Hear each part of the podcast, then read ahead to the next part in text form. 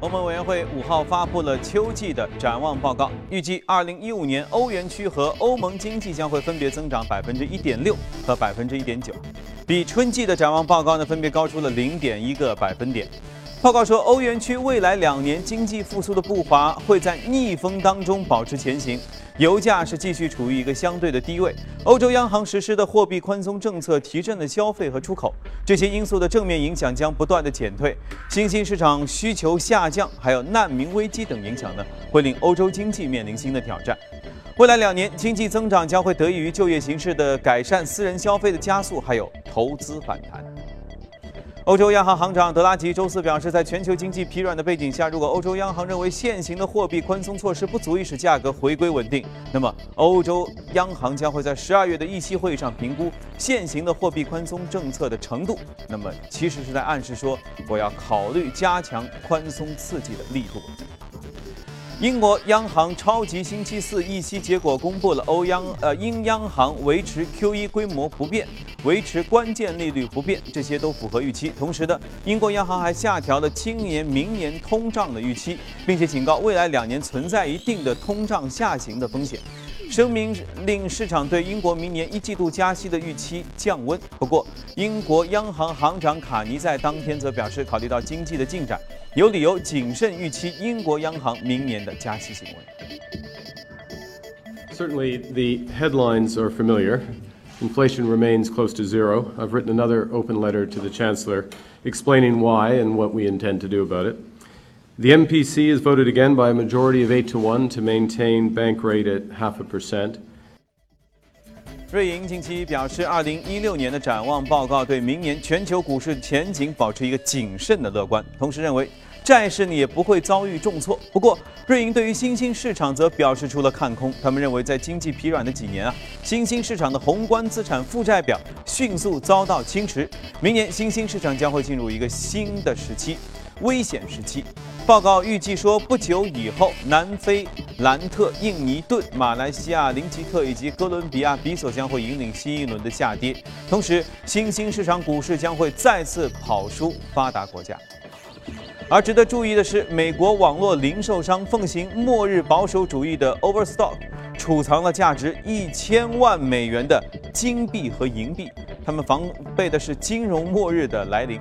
这个公司在银行体系外持有贵金属，以便即使在银行危机中倒闭，他们也能够向员工支付薪水。哇，想的还真久远。而这家公司呢，还很有趣，储存了额外的速干的食品，以养活每位员工，承担他们一家人三个月的生活的口粮。Overstock 董事会在上一次金融危机之后就批准了公司储备经营的做法，当时美联储正在全力的实施量化宽松政策。不管怎么说，这是一个有良心的公司哈。印度没有受到全球经济减速的影响。根据市场调研公司尼尔森的调查，印度消费者是全球最具信心的消费者，零售消费的增长目前已经占到了印度经济的一半以上，这将帮助印度总理莫迪推动公司增加投资、创造就业。如果印度央行继续降息，那么而且印度政府给公务员按计划加薪的话，那么印度的消费可能会进一步的增长，个人财富的激增会让大量的印度人去全球各地旅行，不知道他们会买点什么。印度人正在增加借款，这帮助他们提振了购买力的信心。好的，浏览完宏观方面数据，来看一下隔夜美股收盘之后的表现。开始的时候我们说到了隔夜美股，没，这是。A 股的情况，我们应该来看美股。好，我们先来连线一下驻纽约记者葛维尔，请他给我们介绍一下美股的情况。早上好，葛维尔。早上，主持人。从隔夜开始，交易员的关注焦点开始转向到周五美国将会公布的非农就业报告，并且进一步的去消化美联储主席耶伦就十二月份加息可能性依然存在的表态。而美联储的三把手纽约地区联储主席威廉·德德里也表示，自己完全同意耶伦针对十二月份加息可能性的评价。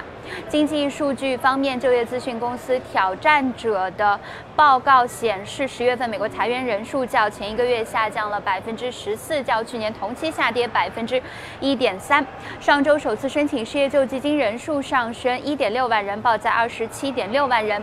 而目前根据彭博社调查，经济学家平均预预测十月份美国非农就业新增是十九万人，较九月份的十四点二万人预测上涨超过五万人。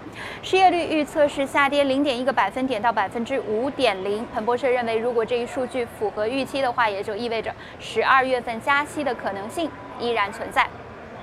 而财报数据方面，受手机广告和用户数量跳涨的提振，Facebook 的财报数据利好，该公司股价大涨超过百分之五，盘中市值突破三千亿美元大关，超越通用电气的市值。主持人，好，谢谢各位啊。今天是星期五，其实今天晚间一点时间，就像格威尔刚才提到的，就是有一个挺重要的非农数据要公布。因为非农数据的高低，可能到下周我们就会来分析的，它到底会影响美联储十二月份是否加息来做这个决定。到时候也许还会有反转，因为美股受这个影响已经下跌了两天啊。好，这个不说了，我们说了，前面说十一月份开始要买东西的季节要进入了，不光是我们的这个什么购物节，购物节对不对？老外的购物消费的冲动也已经满满当当要开始了。那么消费板块会怎样？我们今天坐下来和嘉宾一起聊一聊。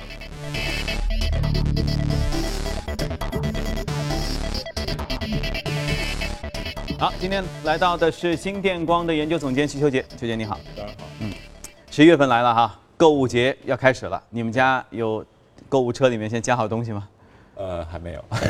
你没有吧？没有啊，这我你太太都已经看好了。对，呃，是这样的，就是在进入十一月以后呢，就是美国那边因为要陆续的过感恩节，然后黑黑色星期五，全球人民都一样。对，然后那个圣诞节啊、元旦啊什么，所以这个这个节日季呢，就是对所有的这种呃公司他们的产品的销量，这是一年中最重要的一个嗯，哪怕前三季不做，这一季也一定要做，只要做好了，前三季什么都有了。对，所以呢，呃，股票市场呢也是这个时候非常关注这个消费品板块，嗯，就是包括大的这个各方面的消费品板块。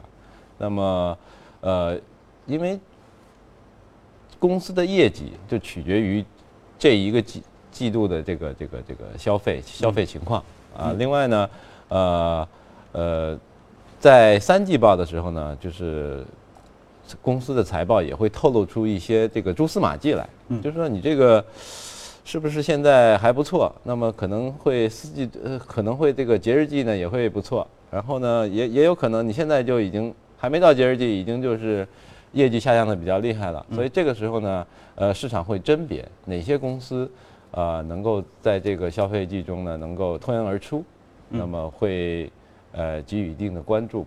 那么按照你的了解，因为节是一个一个过的嘛，首先十一月份要先过什么节？感恩节，感恩节，嗯嗯，，然后就准备圣诞节。然后感恩节的下呃呃第第二天就是那个黑色星期五 Black Friday，嗯，这也要过吗？这个就是这有东西可以买啊。这个就是打折的那一天嘛，就是啊打那天是折最厉害的那一天，就是大家都是夜里去拿帐篷去排队，啊，呃，就跟我们的那个双十一有有有有类似有有点类，呃嗯然后再往下就是真正的就是大头，就是圣诞节，圣诞节、然后加元旦，元旦这么一个一个一个趋势对。嗯，那一般来说，呃，据你的了解吧，就是年底什么东西最好卖？是家电类大件儿好卖呢，还是电子消费产品好卖，还是比如说买个房子啥的？我觉得是这样，就是实际上就是你看，在黑色星期五的时候啊，那个电器家电其实卖的挺厉害的，对，大家都是开着皮卡过去，然后去去去抢 去抢那个大屏幕的液晶电视啊，呃，很便宜，那个价格会非常便宜。然后，呃，其实服装一直是很很主流的产品，就服装、鞋帽，还有这个香水、化妆品，嗯，这些都是卖的非常好的。呃，因为很多人就会送，他们有一个习惯就是给亲戚朋友送礼物嘛，啊，要买一些服装。不是老外不是送点小东西嘛？就送的礼呃相对比较小是吧？还是也现在也也有大的？也就是说，服装、鞋帽、香水、化妆品，这个都都可以包装成这个呃礼物，嗯，然后快递出去。所以啊、呃大家会非常关注几只股票，比如 UPS，嗯是吧？这个物流 FedEx 啊，就他们的这个出货量啊，亚马逊、嗯 Amazon，呃，还有这个几个大百货公司，像那个 Dila，呃，梅西、梅西百货，还有我们今天热股里要说的这个诺德斯特隆啊就是这几个公司的在这这个他们的这个营收情况，会作为整个对于美国消费市场的一个风向标。好，那么我们就顺着就进入异动美股榜来看一下这个个股和板块的涨幅的情况。先看一下。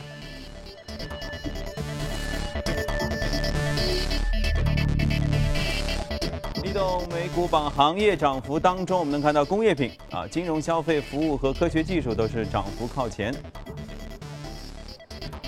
那么个股方面，昨天是光伏上涨最多，接着是互联网信息、应用软件、保险和商业服务上涨最多。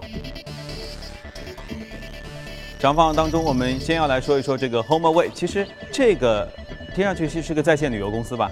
它也跟年底的这种放假什么，其实都是一关的。对对，有关有关，嗯。因为你年底这个时候很多人会度假，嗯，就是以家庭为单位的这个出去度假。这家 HomeAway 是指全家都出去，还是指单身年青年们要出去玩？我觉得他是单身的这种比较比较多一点，因为他是做什么的呢？他是呃，先说他为什么涨这么多吧。OK，他涨这么多是二十五点三幺。哦对对对，天哪！它是因为昨天有个消息出来，就是美国在线旅游的巨头啊，Expedia，因为最大的两呃是两家嘛，一个 Pressland，另外一家叫 Expedia，那么达成协议呢，要以三十九亿美元收购这个公司。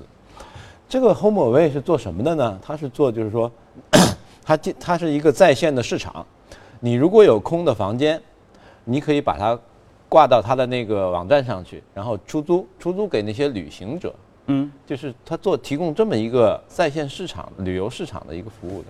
呃，是不是意思是说，平常比如说我们家三间呃这个卧房，对呃，平常呢都都都满着，就有人在住。对。然后正好这个假期期间呢，有一间空着，对。然后我就是这段时间把它放到网上，对。看看有没有客人要住。对对。然后你假设是个旅行者的话，你就可以住到，其实是住到我们家来，是这个意思吧？对，啊，它是他是在二十四个国家，基本上什么啊美国呀、加拿大，像包括欧洲的几个主要国家，都开设了网专门的网站，嗯，啊，从事这个旅游房间的租赁的这样一个服务。就相当于其实是住到别人家里去借宿几天对对对。啊，这么一家。但这个业态是比较新鲜的一种玩法嘛？呃，也不也也不能说是新鲜，那个跟它有一个类似的是那个 Airbnb，、嗯也是非常火的一个、啊一个一个在线旅游，嗯，呃，做的要比它大得多，但是、呃，但是这这这个呢，就是说，呃，世界各国啊都是有模仿者，因嗯为在互联网领域呢，你出出来一个新的 idea，一个新的生意模式，嗯嗯那么很快就会有一大堆全世界。对一大堆来拷贝的，嗯。嗯现在中国有这样的吗？啊，中国我还不知道，中国哎我我问这个问题是因为为我也不知道。不知道。啊。哎，有今天看节目的朋友有福了，大家可以先考考虑一下，因为随着中国这个大家呃住的越来越大，难免会偶尔有个空房间，是吧？它也不是说长期用于一个一个一个经营，否则的话它就直接挂到中介去去去找找租客了。它应该是个短期出租的行为。对，反正在消费板块里边呢，这个在线旅游是一个呃长期看好的一个板块你看，包括你那个携程前几天这个收购这个呃去哪儿，对是吧？呃，这个领域并购非常多，就会最后就会剩几家非常大的的巨头。嗯。OK，好的，那么移动美股榜情况我们先看到这里，这里是从华尔街到陆家嘴，我们来关注一下最新的一组全球公司的资讯。Facebook 的财报数据比较利好，公司股价就大涨超过百分之五，盘中市值突破了三千亿美元。哇！值得关注的是，Facebook 全新的新闻整合应用 Notify 将于下周就上线了。英国金融时报报道称，Facebook 上的新应用 Notify 将于下周上线。该应用有几十个媒体合作伙伴，包括时尚杂志 Vogue、华盛顿邮报、电视频道喜剧中心、老牌音乐杂志 Billboard 和哥伦比亚广播公司等。Notify 作为一款独立的新闻整合应用，可以用来浏览来自世界各地的新闻，包括文字、数据和视频。目前，Facebook 正在和 Twitter 争夺新闻市场。Facebook 希望通过推出新闻应用，满足用户对新闻的强烈需求，同时也作为对五月份上线的新闻推播功能的补充。相比新闻推播，Notify 可以更快地获取信息，也不必一直刷新消息栏或者社交网络。预测未来用户可以通过 Notify 上的 Facebook 入口分享新闻，并链接到新闻推播页面。截至九月三十号，Facebook 月活跃用户量较去年同期增加百分之十四，至十五点五亿；每日活跃用户量也猛增百分之十七。芝加哥联邦法院本周判决，一位高频交易员被判定在商品交易当中欺诈和谎骗的罪名成立。这是美国首宗判定的谎骗罪的刑事案件。有分析人士认为，这是美国当局试图在打压通过计算机执行欺骗型的交易的一个里程碑式的案件。这所谓的谎骗呢，是这样一个行为，就是虚报价格，然后呢再撤单，即先下单，然后再取消订单。但是因为下单下的多，它有可能就会借此影响到股价。在经历了三个月的下滑之后，中国车市开始温和的复苏了。通用汽车表示，十月份中国区域的销售同比上涨了百分之十五，这创下了年度最佳啊最佳月度的一个销量。今年前十个月，通用汽车全球销量是上涨百分之二点九，二百八十万辆车，这同样也创下了一个历史记录。日本马自达汽车公司周四宣布停止使用高田公司生产的含有硝酸铵的安全气囊气体发生器。此前的一天，美国监管机构已经禁止使用了该产品。马自达是日本第四大的汽车生产商，此前包括本田汽车在内的越来越多的日本的汽车制造商都正在选择弃用高田公司的安全气囊。好，看过全球公司动态之后，回来和嘉宾一起聊一聊今天值得关注的美股，看一下美股放大镜。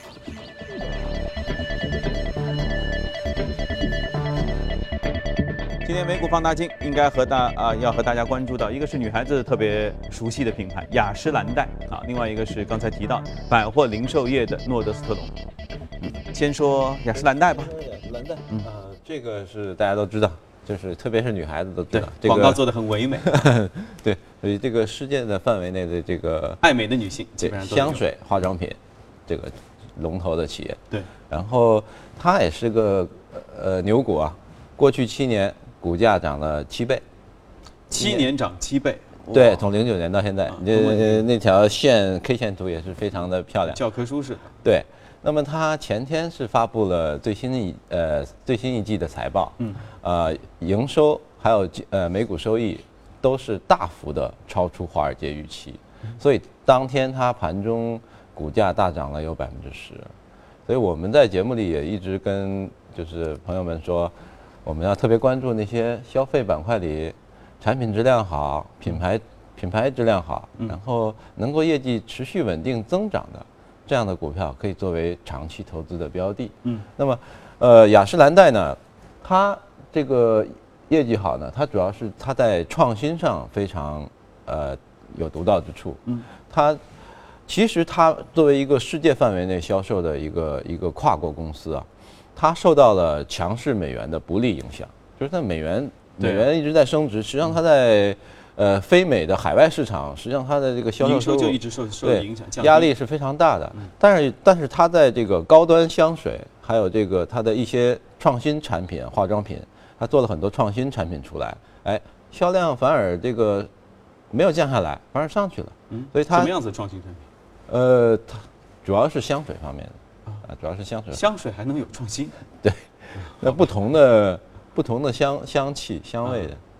对吧嗯？因为你不能是就是说我我这个公司老守着，就就比如说这十瓶香水，就这么几瓶香水，一直卖个一百年嗯，这个是不行的。啊因为这个呃消费者的口味啊，嗯这个对，他会熟悉，熟悉了之后，他可能也要寻求他在他们可能在不同的场合需要用不同的香水，所以说它品类其实香水的品类可能成百上千种。可能这一桌子都摆不满的。对对对，所以它这个公司呢，就是说发展了这么多年，嗯。呃，有七十年的历史吧。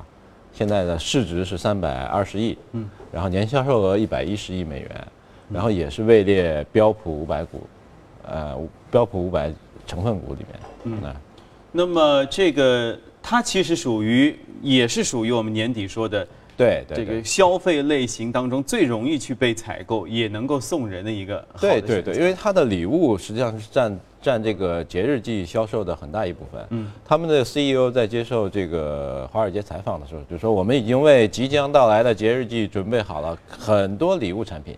哇，而且其中也包括很多创新性的礼物产品。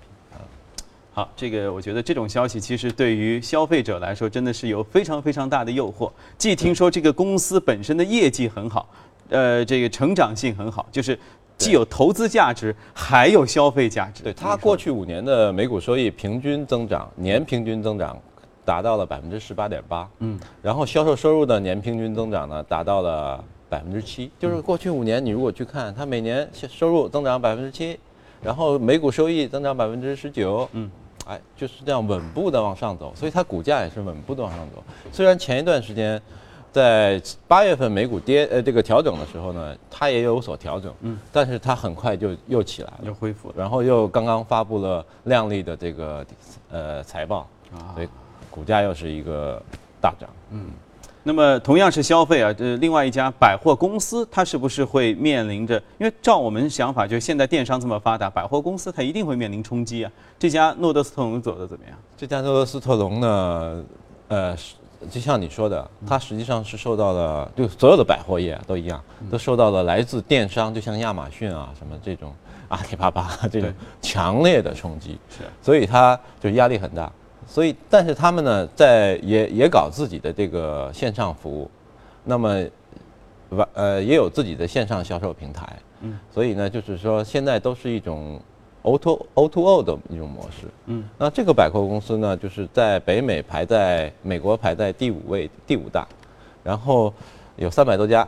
连锁的百货百货商店，嗯，然后销售商品呢，主要也是服装、鞋帽、化妆品，也是这个。因为之前我记得向军在这儿推荐过，是一种呃这种像麦德龙一样的仓储式的模式，就专门卖各种不同的打折商品，是也是也是零售。那么这家诺德斯特龙它是卖。全新的正价商品，正价商品，正价商品，那就是传统跟我们熟悉的这种大百货公司是一样的。对，向军说推的那个是那个说说的那个公司是 Costco 啊，那个是最大的仓储式的，那个业绩也非常非常好啊。然后，呃，这个呢，就像我们平时，就像我们第一百货，嗯，什么什么，就像跟我们这个就是一个百货公司，嗯啊。那么我是想说呢，在这个呃节日季快要来的时候呢，就是。我们可以关注一下跨境电商板块，就是 A 股里面的。A 股里面有很多做跨境电商的，而且实际上大家都知道，就是呃海淘啊，这最近这几年都非常发展的非常快，而且也是业绩也是稳定的往上往上增长的。嗯。那么呃，而且现在很多呃美国的这种奢侈品啊、商品啊、百货公司啊这些商店，他们都开通了这个网上的，就是叫做愿意海淘直销的这种。这叫直邮是吧？直邮这种渠道，就是你可以在他的网站上去买买商品，然后直接他就给你呃送过来了。对对对，所以我是说呢，就是说我们可以关注一下跨境电商的这个板块。嗯，可能短期会有一些机会。而且从其实我觉得从去年开始，中国的消费者有也是到了这个月份之后。这个心眼儿啊，就心思啊，他已经不是看国内的这些了，因为国内是留在平常那三百六十几天看的。对。然后说这几天因为有全球购啊什么什么，其实他已经开始呃面向全世界去采购自己心仪。对，就像黑色星期五的时候，那个打折力度非常的大，非常大，所以说呢。呃，不管你有没有心思，他都给你勾过去，对吧？就是说我这力度打打了百分之五十，这个这折扣，你买不买？我本来就都 剁了手了，被你这一说，你看手又长出来了。我们为大家呃罗罗列一些啊，A 股期间有跨境电商业务的板块，其中啊苏宁云商，你看快乐购小商品城、生意宝跨境通、呃外运发展等等啊，这些其实我觉得大家都可以来关注一下，既能投资，还能消费。嗯，那么按照呃你你你的了解啊，这个一般通常是什么物件是最好卖的？我觉得像你是说跨境电商吗？嗯，就是老外国人吧，我们说老外，老外爱买什么？老外还是买衣服，买衣服。比如像去年的时候，嗯，去年的时候非常火的那个羊毛衫，羊毛衫，对，就是冬天穿，就像毛衣啊，嗯，就是毛衣，对，呃，就卖的非常火。就基本款吗？还是那种很特别的款？呃比较比较特别的吧，就是它呃花纹图案都非常的复杂，非常多。啊，因为其实老外就是呃张扬嘛，就过节的时候他们把自己都穿的像个礼物一样。对，把自己穿的像像像一朵花，像一个什么 一样的。啊，那我觉得其实随着物质的发展，我们也可以考虑一下哈。平常我们都穿的比较严肃，是吧？这个这个消费的这种潮流啊，它每年都会变化的。嗯嗯，去年是那个毛衣，今年就不知道是什么对，就变了。哎所以大家其实再怎么控制，恐怕难免也会去买点什么东西。好，那今天时间关系哈，我们就先聊到这里。